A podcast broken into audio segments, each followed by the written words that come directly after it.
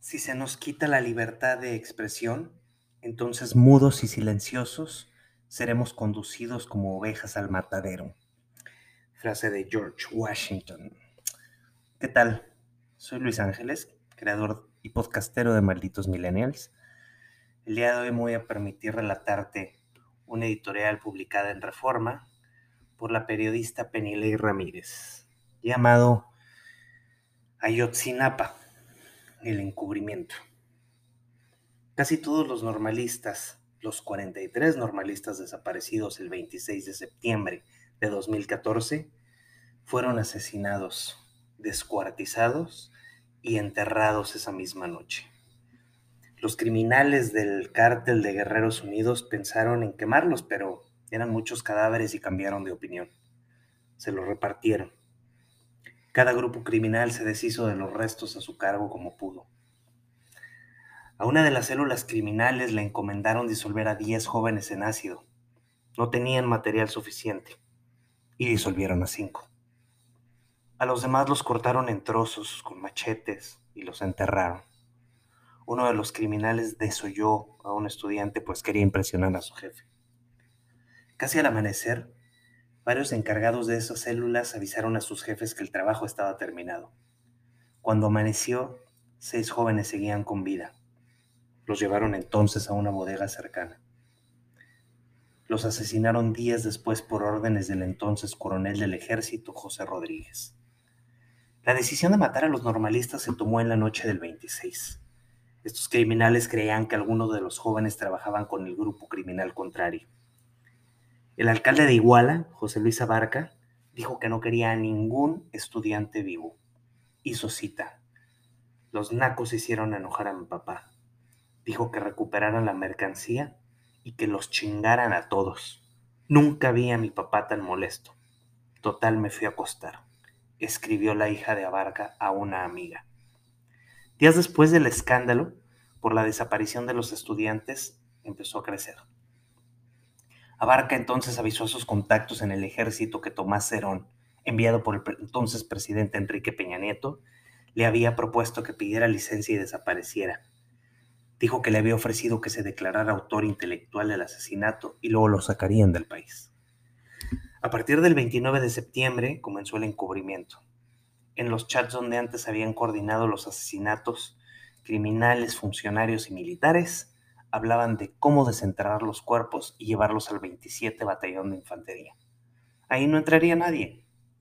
A mediados de noviembre seguían desenterrando y moviendo los cuerpos. Pasaron ya ocho años de esto. Hace unas semanas, la Comisión para la Verdad y el Acceso a la Justicia del caso Yotzinapa publicó un informe con su investigación. El informe se divulgó en una versión pública donde está testada casi toda la narración y los mensajes que se intercambiaban los participantes, sus parejas y sus hijos. Los mensajes muestran el oprobio de aquella noche, las semanas y meses siguientes. Se obtuvo una copia de ese informe.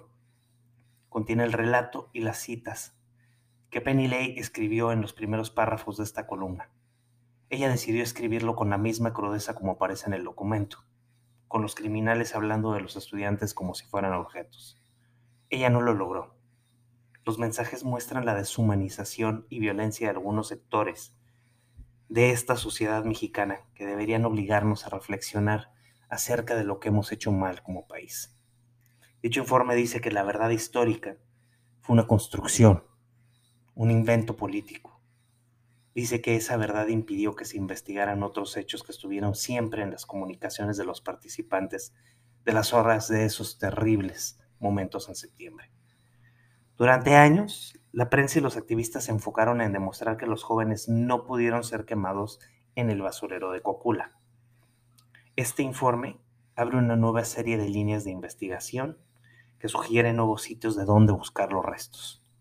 La comisión cree que Ayotzinapa fue un crimen de Estado no señala a los militares y funcionarios federales solo por haber sido omisos en proteger a los jóvenes, aunque los vigilaban desde que salieron de la normal de Ayotzinapa. Pide que se investigue si participaron en el homicidio, el ocultamiento y el traslado posterior de sus restos al campo militar días, semanas y meses después de los asesinatos. La defensa de Cerón le dijo a Penny Lay que su cliente nunca habló con Abarca antes de su arresto. No hubo negociación, no hubo ofertas. La defensa de Rodríguez ha dicho que es inocente. La, fuente que le compartió a Penny Lay dicho documento le dijo que lo hace porque considera que es vital que se investiguen estas nuevas pistas.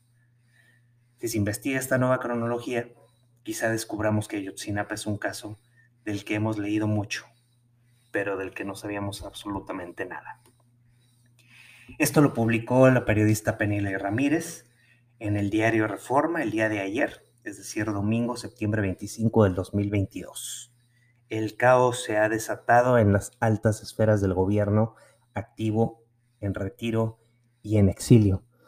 Pues evidentemente pone en riesgo la palabra de muchas autoridades, del fiscal, del ex y actual presidentes de México, así como de los mandos militares que quieren hoy por hoy patrullando nuestras calles. Qué terrible artículo. No tengo nada más que decirte hoy. Esperemos que nos pinte una mejor semana después de saber de esta terrible noticia y que la libertad de prensa nunca más esté en riesgo en nuestro país. Lunes 26 de septiembre de 2022. Soy Luis Ángeles, creador y podcastero de Malditos Millennials. Gracias y buenas noches.